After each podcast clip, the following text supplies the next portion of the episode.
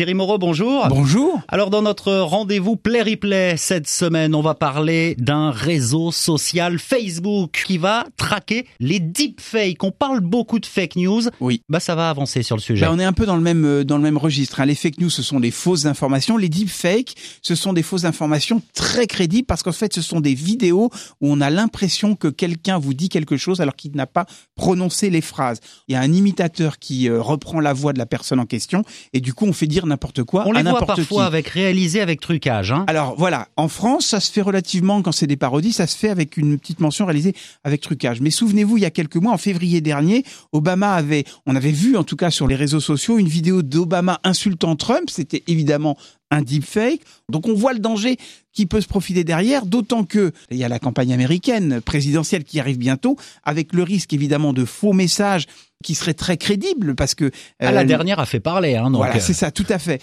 Du point de vue des réseaux sociaux, Twitter a pris une décision radicale. Ils ont interdit tous les messages publicitaires politiques. Facebook, en revanche, est beaucoup plus prudent, timoré, je dirais.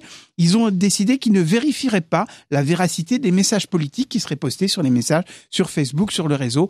Voilà le problème que posent ces deepfakes euh, aux États-Unis actuellement. Et est-ce que ces annonces vont être euh, efficaces au Alors final? déjà, ça va poser deux problèmes en fait. C'est pour ça que ça va être très très compliqué. D'abord parce que la technique va évoluer. Donc on aura de plus en plus de mal à déceler le vrai du faux. Et puis aussi, ce sera fonction du nombre de modérateurs qui vont être embauchés par Facebook pour vérifier tout ça parce que il y a tellement de messages qui sont postés qu'il va falloir du monde. La deuxième chose, c'est que va y avoir une limite entre qu'est-ce qui est parodique, qu'est-ce qui n'est pas parodique. Si on l'interdit, on atteint à la liberté d'expression. Et si on l'interdit pas, il y a un risque de mensonge. Donc le vrai problème, il est là. Ça va pas être facile et ce sera tranché dans les mois qui viennent, aux États-Unis d'abord, et puis peut-être ensuite en Europe, si l'ARCOM a les pouvoirs d'intervenir sur les réseaux sociaux. Eh ben, on suivra tout ça, bien sûr, dans les semaines et, et les mois qui viennent. L'actualité de tous les médias, c'est dans Play Replay chaque semaine sur euh, le 107.7 avec Thierry Moreau, que vous pouvez retrouver le matin sur LCI du lundi au vendredi. Merci beaucoup et à la semaine prochaine, Thierry. À la semaine prochaine.